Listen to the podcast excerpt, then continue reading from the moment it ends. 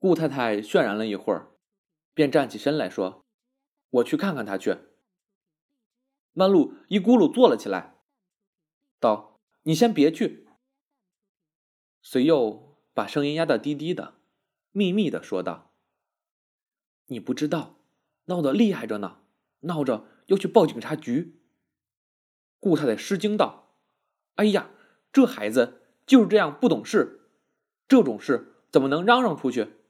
自己也没脸呢。”曼璐低声道：“是呀，大家没脸。洪才他现在……”算是在社会上有点地位了，这要给人家知道了，多丢脸呐！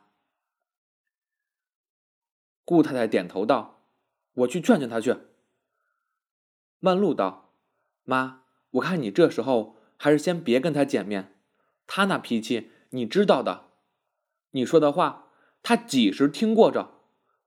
现在他又在火头上。”顾太太不由得也踌躇起来，道。那总不能由着他的性闹。曼璐道：“是呀，我急得没办法，只好说他病了，得需要静养，谁也不许上他屋里去，也不让他出来。”顾太太听到这话，不知道为什么，忽然打了个寒噤，觉得有点不对。曼璐见他呆呆的不作声，便道：“妈。”你先别着急，等再等两天，等他火气下去了，那时候我们慢慢的劝他，只要他肯了，我们马上就把喜事办起来。洪才那边是没问题的，现在问题就在他本人，还有那姓沈的。你说他们已经订婚了？顾太太道：“是呀，这时候拿什么话去回人家？”曼璐道：“他现在。”可在上海，顾太太道：“就是昨天早上到上海来的。”曼璐道：“他上这儿来，他知道不知道？”顾太太道：“不知道吧？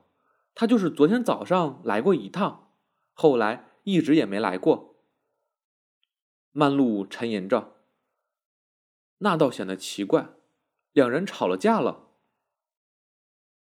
顾太太道：“你不说，我也没想到。昨天听老太太说，曼桢把那个订婚戒指掉了自知楼里去了，别是她诚心扔的。”曼璐道：“准是吵了架了，不知道因为什么，不是又为了玉锦吧？”玉锦和曼桢一度很是接近，这一段情事是曼璐最觉得痛心，永远。念念不忘的。顾太太想了一想，道：“不会是为了玉锦？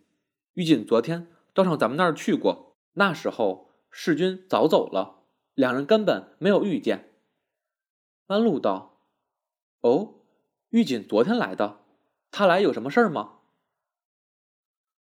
他突然勾起了满腔醋意，竟忘记了其他的一切。顾太太道。他是给我们送喜帖来的。哟，你瞧，我本来没打算告诉你的，又叫我说漏了。我这会儿是急糊涂了。曼璐呆了一呆，道：“哦，他要结婚了。”顾太太道：“就是今天。”曼璐微笑道：“你们昨天说要去吃喜酒，就是吃他的喜酒呀，这又瞒着我干嘛？”顾太太道：“是你二妹说的。”说：“先别告诉你，你生病的人受不了刺激。”但是这两句话在现在这时候给曼璐听到，却是他受了很深的刺激，因为他发现他妹妹对他这样体贴，这样看来，家里这许多人里面，还只有二妹一个人是他的知己。而自己所做的事情太对不起人了，他突然觉得很惭愧。以前关于玉锦的事情，或者也是错怪了二妹，很不必把她恨到这样。现在可是懊悔也来不及了，也只有自己跟自己辟解着，事已至此，也叫骑虎难下，只好恶人做到底了。曼璐只管沉沉的想着，把床前的电话线握在手里玩弄着。那电话线圆滚滚的，像小蛇似的，被他扎在手腕上。顾太太突然说道：“好好的一个人，不能就这样不见了。我回去怎么跟他们说呢？”曼璐道：“老太太不要紧的，可以告诉她实话，就怕她嘴不紧。你看着办吧。弟弟他们好在还小，也不懂什么。”顾太太紧皱着眉毛道：“你当他们还是小孩呢？伟明过了年都十五了。”曼璐道：“他要是问起来，就是二妹病了，在我这儿养病呢，就告诉他是肺病，以后也不能出去做事了，以后家里得省着点过，住在上海太费了，得搬到内地去。”顾太太茫然道：“干嘛？”曼璐低声道：“暂时避一避呀，免得那姓沈的来找他。”顾太太不语，她在上海。居住多年，一下子叫他把这份人家拆了，好像连根都铲掉了。他实在有点舍不得。但是曼璐也不容他三心两意，拿起电话来就打了一个到洪才的办事处。他们那里有一个茶房，名叫小桃，人很机警，而且知书识字。他常常替曼璐跑跑腿。家里虽然有当差的，却没有一个。像他这样得用的人，他叫他马上来一趟。挂上电话，他对顾太太说：“我预备叫他到苏州去找房子。”顾太太道：“搬到苏州去，还不如回乡下去呢。老太太老惦记着要回去。”曼璐却嫌那边熟人太多，而且世君也知道那是他们的故乡，很容易寻访他们的下落，他便说。还是苏州好，近些，反正也住不长的。等这儿办喜事，一有了日子，马上就得接妈回来主婚。以后当然还是住在上海，孩子们上学也方便些。大弟弟等他毕业了，也别忙着叫他去找事，让他多念两年书，赶明儿叫洪才送他出洋留学去。妈吃了这些年的苦，也该享享福了。以后你跟我过，我可不许你。再洗衣裳做饭了，妈这么大年纪了，实在不该再做这样重的事。昨天就是累的，把腰都扭了，你都不知道，我听着心里不知多难受呢。一席话把顾太太说的心里迷迷糊糊的，尤其是她所描绘的大弟弟的锦片前程。母女俩谈谈说说，小桃已经赶来了。曼璐当着她母亲的面，嘱咐她当天就动身，到苏州去另下一所房子，日内就要搬去住了。临时再打电报给他，他好在车站上去迎接。又叫顾太太赶紧回去收拾东西，叫汽车送他回去，让小桃搭他的车子一同走。顾太太本来还想要求和曼桢见一面，当着小桃也没好说什么，只好就这样走了。身上揣着曼璐给的一笔钱。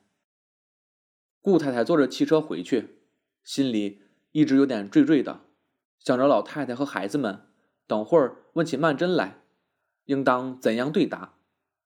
这时候想必他们吃喜酒，总还没有回来。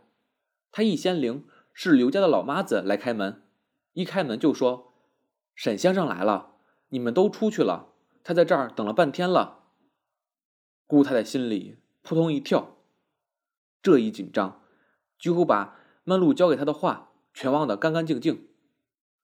当下也只得硬着头皮走进去和世君见面。原来世君从昨天和曼桢闹翻了，离开顾家以后，一直就一个人在外面乱走，到很晚才回到淑慧家里去，一夜也没有睡。今天下午，他打了个电话到曼桢的办公处，一问曼桢今天没有来，他心里想，他不要是病了吧？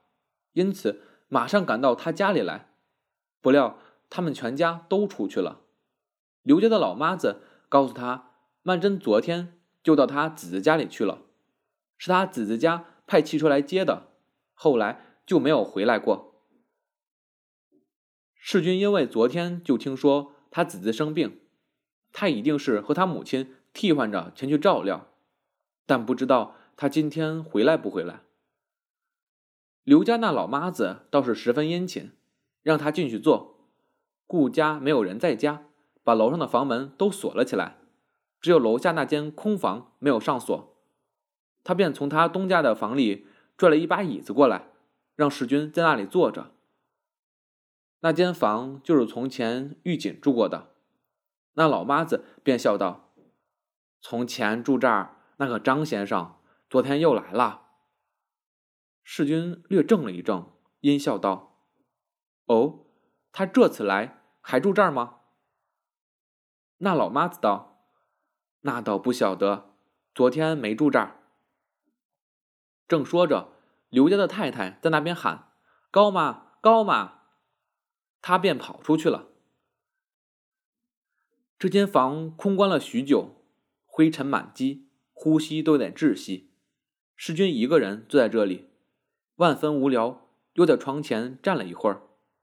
窗台上一层浮灰，便信手。在那灰上画字，画画又都抹了，心里乱得很，只管盘算着见到曼桢应当怎样对他解释，又想着玉锦昨天来，不知道看见了曼桢没有。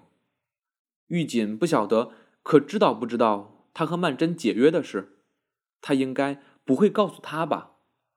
他正在气愤和伤心的时候，对于玉锦倒是一个很好的机会。想到这里，越发心里像火烧似的，恨不得马上就能见到曼桢，把事情挽回过来。